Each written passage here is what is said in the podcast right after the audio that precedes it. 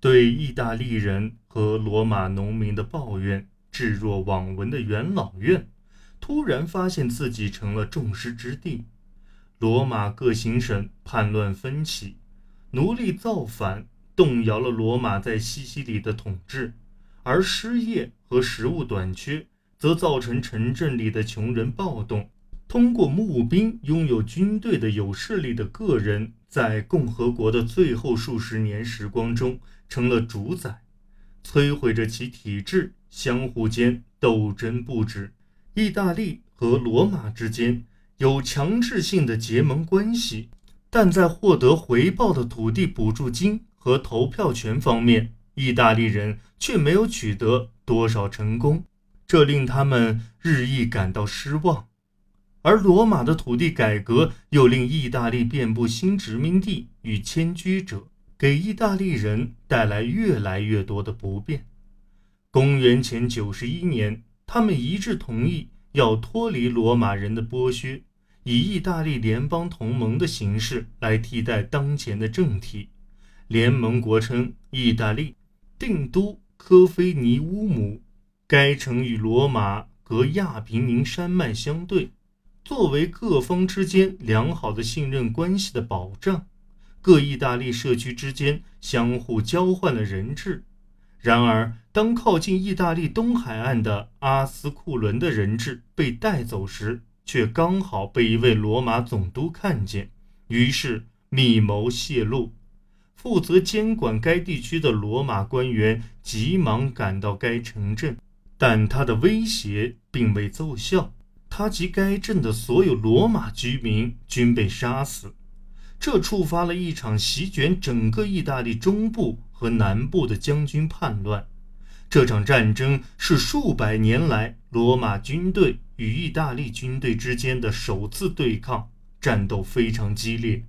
在提比留皇帝执政时期写作的历史学家维莱伊乌斯·帕特尔库鲁斯说：“三十万意大利年轻人在这场战争中丧生。”罗马花了两年的时间，才成功安抚参战各方中的大多数，承诺授予他们公民权。这之后又过了七年，罗马人才最终打败了于公元前八十二年进军至罗马的萨莫奈人。苏拉在科利纳城门之役获胜，把数以千计的萨莫奈人囚禁于罗马的选举厅中。数日后，又派兵屠杀了他们。他更进一步杀害或驱逐了所有萨莫奈人领袖。当最猛烈的叛乱被压制后，大多数意大利人得到了罗马公民权，而整个意大利则处于罗马的完全统治下。在公元前一世纪八十年代，罗马遭受了来自意大利境外的侵扰以及内战的困扰。公元前八十八年至公元前八十四年，黑海地区的本都国王米特拉达梯侵犯了罗马位于亚洲的领土，但这位入侵者在许多罗马属地却受到了欢迎，民众反而视其为他们的解放者。罗马官员强取豪夺以及罗马对地方事务的横加干涉，早就令当地民众。苦不堪言。对此，在罗马，民众希望能授权马略领导军队抗击米特拉达梯，但是大多数元老议员却希望让马略在努米底亚的旧部苏拉来领兵打仗。两位将军都诉诸武力来解决指挥权的问题。苏拉率军开进罗马，将马略赶出城外。并实施军事管制，而当苏拉领兵在外抗击米特拉达蒂时，马略夺回罗马，并第七次被选为执政官。但是他还没来得及追击对手，便死去了。公元前八十五年，为了回罗马夺权，苏拉与米特拉达梯签订了和平协议，然后他再一次进军罗马。公元前八十一年。他牢牢控制了罗马，并恢复了旧日独裁官职位。独裁官制度是指在国家危急时，由元老院授权个人接管最高权力，以便完成特定的任务。其任务一般较短。作为唯一的统治者，苏拉重新任命了地方行政长官，剥夺了保民官的权利。他把九十多名元老院政敌的名字公布在驱逐名单上，随后杀害了他们。另一方面，他没有忘记忠于他们的士兵们，把他们安置到遍布意大利的殖民地。这些殖民地为罗马带来了额外的好处。他们作为非正式的驻地，来反击像庞培、普雷奈斯特这样的潜在的抵抗中心。而苏拉的殖民化意味着罗马家庭和拉丁语分别迅速取代了当地原有居民的奥斯坎语。苏拉报了仇，并完成了改革后，于公元前七十九年退出公共生活，并于次年去世。马略和苏拉的策略预示了其后的局势发展。原本不愿意为罗马而舍弃自己田地和家人，常年作战的罗马士兵们，现在都渴望能为某位将军征战。好以自己的忠诚换得土地补助金和战利品。其后数十年内，将军们都享受着因特殊使命而由民众所赋予的特殊数年的巨大权利和行动自由。甚至在苏拉退隐后，罗马军队也不得清闲。另一股势力已在西方的地平线上引起困扰。在公元前一世纪八十年代末，马略与苏拉双方支持者在罗马的内斗中，罗马驻西班牙的将军塞多留被就地免职，并被列入驱逐名单。在毛里塔尼亚当了一段短时间的雇佣兵后，塞多留于公元前八十年回到西班牙，组织当地原住民。和侨居当地的罗马人与意大利人共同支持反抗罗马现任领导层的叛乱。作为一名杰出的将军和有智谋的战略家，他利用宗教迷信来捍卫其权威。尤其是他还养了一只据称有神性的白鹿。他跟西里西亚的海盗，甚至与本都国王米特拉达蒂都结成了有力的同盟关系。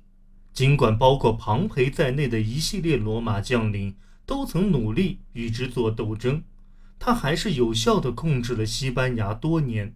然而，最终他的技巧不及罗马的资源来得有力。在经历了接二连三的失败后，公元前七十三年，他被其副手杀害。同年，一名色雷斯角斗士斯巴达克斯在意大利南部。引发了一场叛乱，暴动迅速从角斗士学校蔓延至奴隶阶层，许多穷苦的自由人也参与其中。斯巴达克斯成功的领导了十万人的队伍与罗马将军们对抗，其中包括公元前七十二年的两位执政官。罗马人用了两年的时间才平息了这场规模浩大的起义，最终。克拉苏将军在意大利南部打败斯巴达克斯，镇压了其所有支持者。之后，罗马迎来了一段短暂的和平时期，但是抵抗仍如暗潮汹涌，没有止息。在共和国的最后三十多年，有着举足轻重地位的两位大人物，都是通过受大众欢迎的言辞来巩固他们的个人力量的。而非靠传统的讨好元老院的方式，庞培作为苏拉的盟友，在公元前一世纪八十年代崭露头角。然而，公元前七十年，庞培在其第一任执政官任内恢复了保民官的权利。与以往惯例不同，他获任执政官时年仅三十六岁，此前并未担任过官职。尽管与元老院的意愿不符，但民众还是授予了他为期三年的特殊使命——清剿威胁罗马粮食供应的地中海海盗。公元前一世纪六十年代后期，他击退了米特拉达蒂发动的对东部各行省的第一轮入侵。此后又用了几年的时间来为罗马在东方兼并土地、建立城市。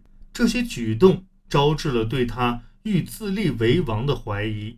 尤利乌斯·凯撒也是一位富裕的贵族，比庞培年轻六岁，是马略的侄子。公元前一世纪七十年代，他作为一名士兵和雄辩家，赢得了好名声。然后他又通过慷慨资助娱乐活动、公共工程和大量进行选举贿赂，赢得了民众的支持。公元前六十三年，他成为大祭司长，当时他年仅三十七岁，对于这一职位而言极为年轻。公元前五十九年，他在庞培的支持下当选执政官。公元前五十八年。他被授予高卢总督一职，开始对高卢长达十年的征服。这一征战带给他巨大的荣誉和大批战利品。总而言之，在他的高卢征战中，上百万高卢人丧失了生命，另外还有上百万高卢人沦落为奴。公元前五十五年，凯撒的征战远达不列颠南部海岸。他与当地人进行了一系列战争，但这些战争并未起到决定性作用。其后，他让不列颠国王卡西维拉努斯纳贡，接着便离开了当地。在奥古斯都时代写作的地理学家斯特拉波对此的解释是：当时罗马不屑于掌管不列颠，因为在当地维持军队是无利可图的。这种观点也许是出于对凯撒征服岛国的能力的乐观判断。与此同时，在罗马境内，许多罗马人在对意大利的连年征战中失去了土地，债台高筑，暴力骚乱和政治暗杀成了家常便饭。这时，两位贵族官员的亮相更聚拢了民众的不满情绪。公元前六十三年。塞尔吉乌斯·科提林鼓动重新分配土地、解除债务，被保守执政官西塞罗斥责其谋反，将其逐出罗马。